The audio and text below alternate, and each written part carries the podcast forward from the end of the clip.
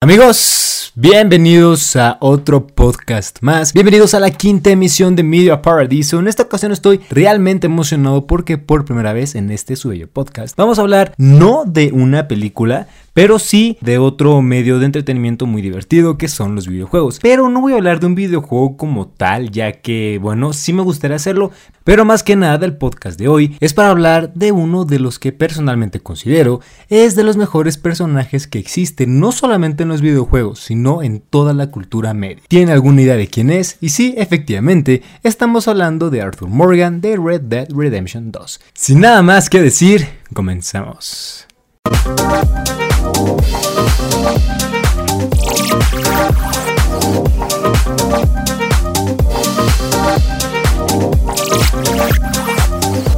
Y bueno, es importante mencionar quién es Arthur Morgan. Obviamente, esta fue una pequeña eh, reseña que hice acerca de este gran hombre y se las voy a leer. Arthur Morgan es un vibrante miembro de la pandilla de Dutch, un conjunto de peligrosos bandidos que se ganan la vida de la manera menos ética posible, pero que Arthur considera su única familia. Ya a lo largo de la aventura observaremos cómo diversas situaciones hacen que Arthur cambie su percepción sobre sí mismo. Bueno, Arthur Morgan viene en el videojuego de Red Dead Redemption 2 que está ambientado en el viejo oeste en 1899 y está disponible para PC, PlayStation 4 y Xbox One. Y bueno, realmente este considero que es un juego maravilloso, me encanta. Creo que todas las personas que les gusten los videojuegos deben de jugarlo al menos una vez en la vida, ya que desde mi punto de vista es el juego más realista que existe. Pero bueno, este podcast no es para hablar de este gran juego, aunque sí me gustaría hacer uno posteriormente. Pero bueno, en esta ocasión vamos a hablar de su protagonista. Y es que realmente créanme que como lo veremos más adelante, este personaje es tan impresionante que se los juro es técnicamente el corazón de esta entrega. Y bueno, es importante entender un poco su contexto. Voy a hablar un poquito acerca del juego para poder entender un poquito más.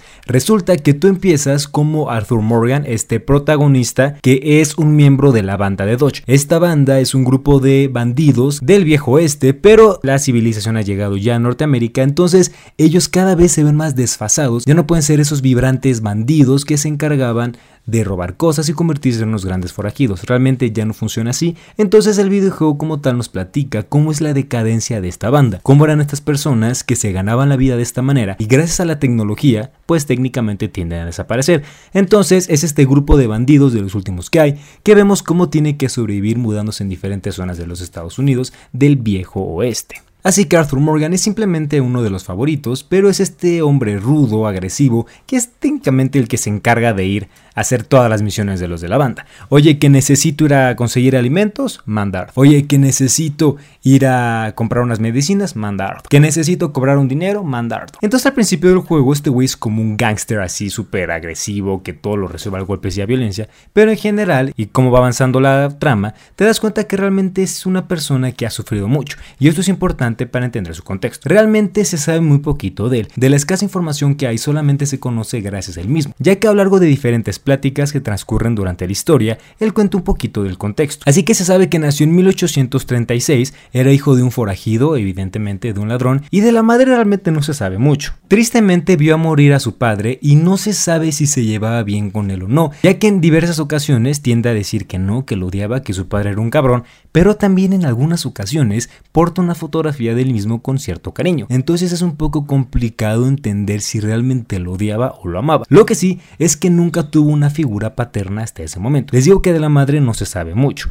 Entonces Dodge adopta a Arthur y lo hace sentir como su hijo, tanto así que incluso le enseña a leer y escribir, y no solo eso, sino que descubre que Arthur tiene grandes habilidades para el crimen, ya sé que se oye mal, pero pues a él le viene de perlas porque realmente pues hace que entre a su banda y se vuelva un miembro destacado, técnicamente su protegido. Entonces, entonces Arthur llega a sentir pues realmente una figura paterna en Dodge. Él nunca tuvo una figura paterna y al conocer a esta persona pues lo ve como su papá y por eso realmente cede ante todos los planes que tiene este cabrón. Cuando era joven se enamoró de una mujer llamada Mary que fue su gran amor durante toda su vida. El tema es que Mary le dijo, ya sabes qué, pues es que no quiero que te dediques al mundo criminal, digo creo que es bastante válido, a nadie le gustaría tener como pareja a un criminal, le hizo elegir entre seguir con Mary o bien pues dedicarse al mundo del crimen. Tristemente Arthur decide dedicarse a su mundo ya que es lo único que conoce y pierde a Mary. Y durante el videojuego si hay dos, tres escenas donde puedes ver a esta mujer e ir al Es una escena muy bonita, pero si te das cuenta que tristemente Mary y Arthur no están destinados a estar juntos debido a la diferencia de vidas que tiene cada quien. Y realmente también observamos realmente cómo Arthur le pesa esta situación. También este personaje tuvo un hijo con una camarera llamada Elisa. Y aunque también se da a entender que realmente no pudo estar con ellos por el amor que le tenía la banda, sí queda claro que Arthur se hizo responsable y les daba dinero. Hasta que tristemente en una ocasión unos bandidos llegaron, asaltaron la casa de Arthur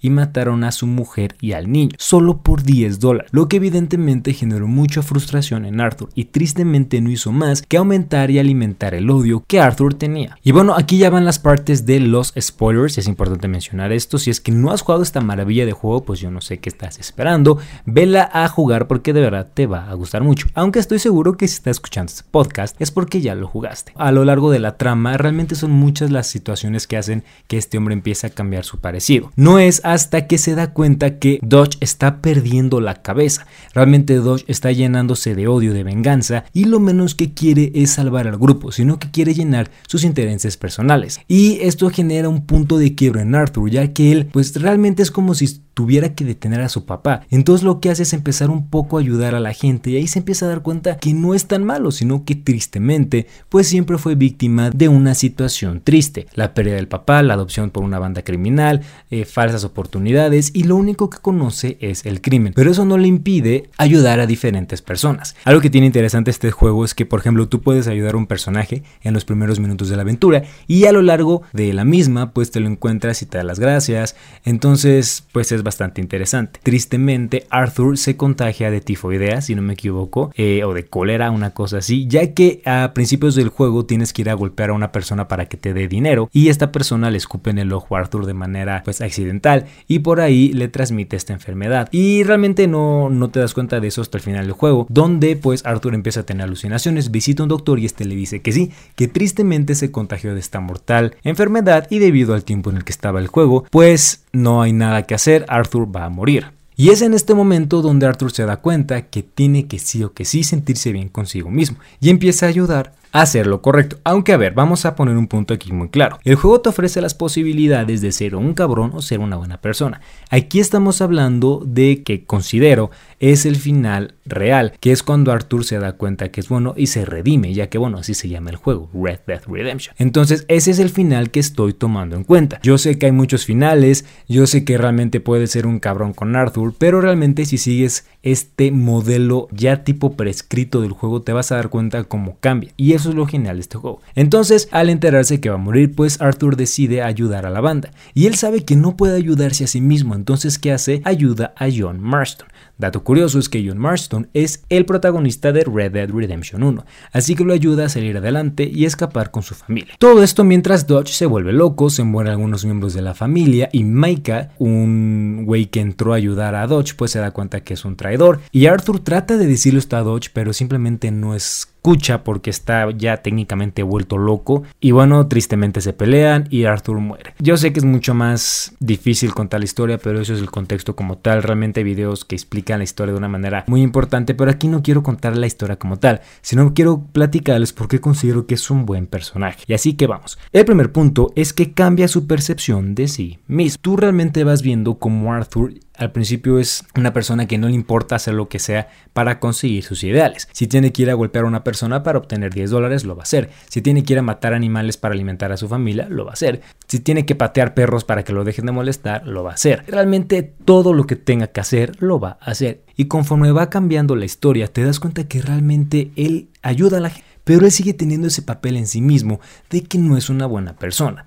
De hecho, hay una escena que resulta que no todo el mundo la vio, no sé por qué, no sé si tenías que hacer varias cosas en el juego, pero yo tuve la oportunidad de verla y considero personalmente que es la escena más bonita en un videojuego, ya que a mediados de la historia tienes la posibilidad de hacer una misión secundaria donde tienes que hablar con una madre, o sea, no, no una cosa, con una monja, pues. Y con esta monja le ayudas a recolectar dinero para el orfanato, para la iglesia, no sé qué desmadre.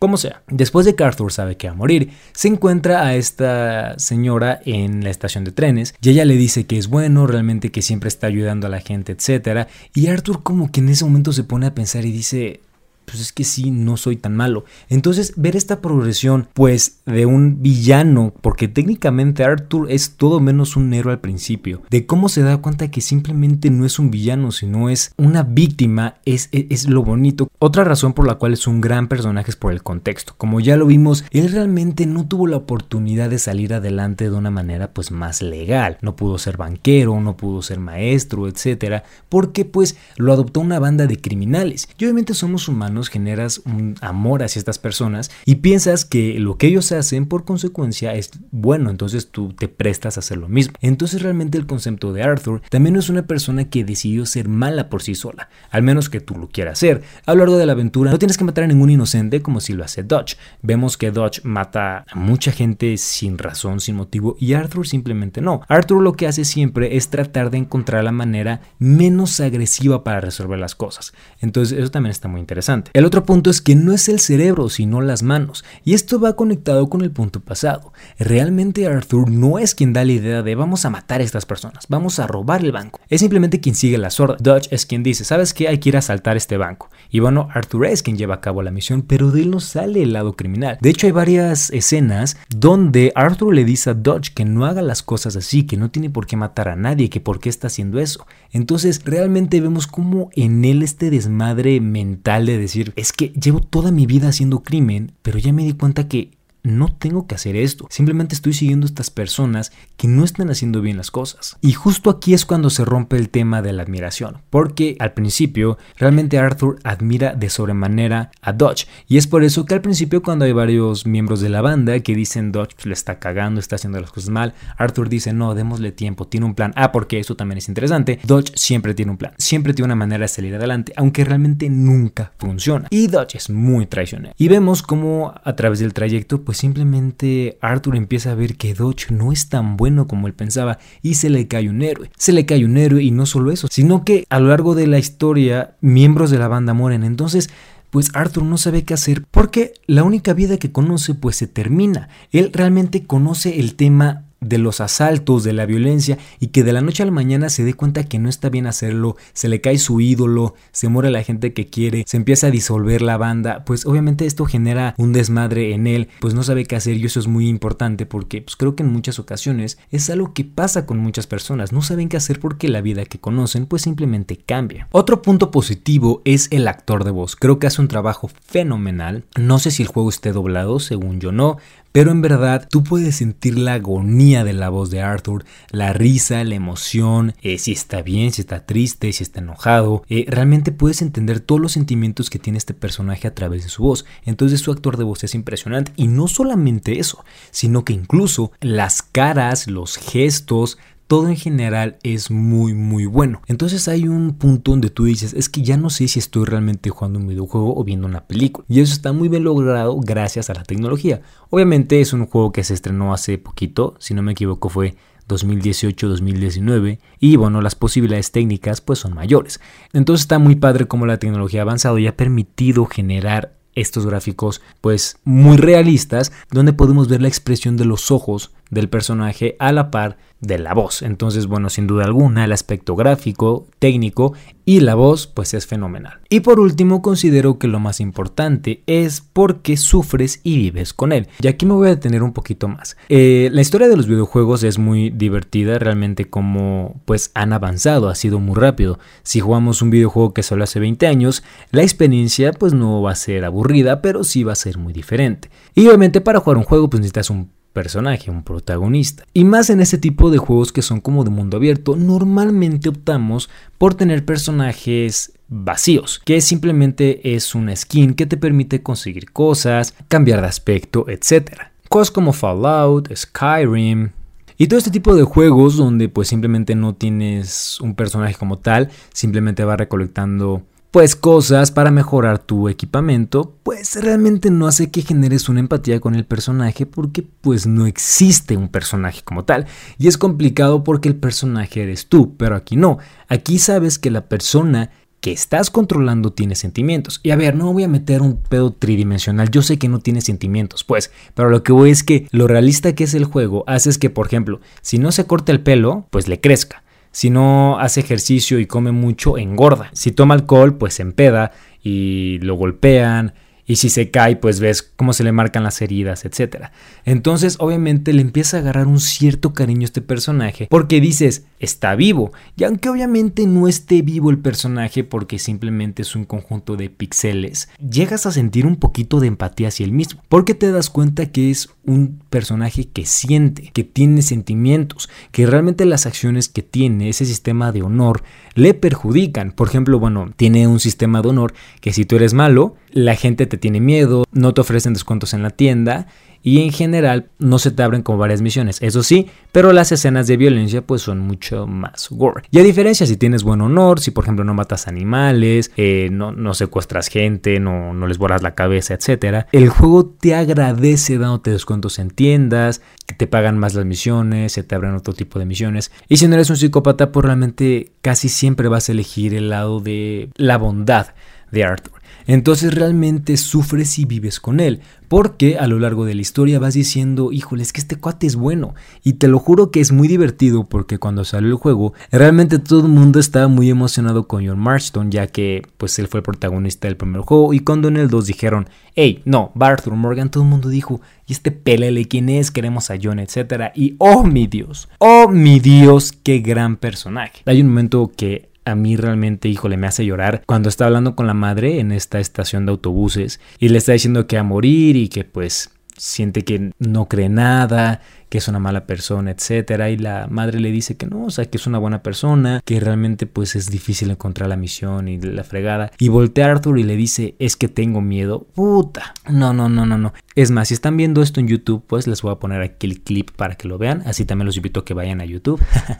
Aunque si lo están escuchando en Spotify, en Google, en RSS, pues muchísimas gracias de todas maneras. Y realmente te quiebras porque es un personaje muy duro y que un personaje tan duro con esos ojos, con esa mirada te diga tengo miedo, realmente, híjole, si no generaste una nostalgia y una empatía hacia ese momento, amigo, tienes un corazón de piedra. Y bueno, verlo morir es simplemente trágico porque te das cuenta que Arthur no es malo. O sea, ya lo hemos hablado a lo largo del podcast. Simplemente es una consecuencia, así me gusta llamarle. Ves cómo ayuda a la gente, cómo tienes esa necesidad de arreglar los errores del pasado. Por ejemplo, al señor que mata madrazos, el que le pasa la tifoidea, pues después busca ayudar a la familia, les da dinero, es justo, es una buena persona, pero que tristemente de vivir en otro contexto, pues hubiera sido un banquero, un policía, etcétera, pero no trágicamente tuvo ese destino. Y bueno, tenemos las últimas curiosidades, que es Arthur Morgan no puede nadar, entonces no lo intenten porque te vas a ahogar, aunque seguramente ya les pasó. La escena de la monja era secreta, yo no sabía, pero no solo eso, sino que hay varias escenas secretas a lo largo de la trama, que dependiendo de tu honor o si hiciste una misión previa, se te van a desbloquear. Entonces, si no has jugado este gran juego, pues sin duda alguna te aconsejo que hagas todas las misiones que te salen en los mapas. Se le hace una misión en Red Dead Redemption 1, no como tal con el nombre de Arthur, porque siendo honestos, pues Rockstar no tenía idea si iba a pegar o no. Entonces, simplemente John dice como que esto se lo debe mucho a una persona que ya después vemos que se trata de Arthur. Puedes visitar la tumba, se encuentra en esta ubicación que estoy poniendo en el video y pues bueno, está bastante triste, pero es importante para ir a rendir honores a este gran personaje. Y por último, y tristemente, no hay manera de salvarlo. Intentes lo que intentes, Arthur tiene que morir, lo cual considero que es de alguna u otra manera la enseñanza que nos deja el juego de que somos personas buenas si así lo creen. Y bueno amigos, muchísimas gracias, esto ha sido todo por el podcast de hoy. Híjole, Realmente es muy complicado explicar por qué es tan gran personaje. Yo les aconsejo que lo jueguen si, si pueden para por fin entenderlo. Pero de todas maneras les aconsejo que me dejen acá abajo, si es que están en YouTube, los comentarios para saber qué opinan de este personaje. O si me dicen, sabes que Andrés Nell, el mejor personaje es Kratos, es Joel de The Last of Us, es Mario Bros, es lo que quieran. Ya saben que esto está para los debates. Muchísimas gracias por escucharme una vez más. Yo soy Andrés Doruel. Nos vemos en otro episodio más de Media Paradiso.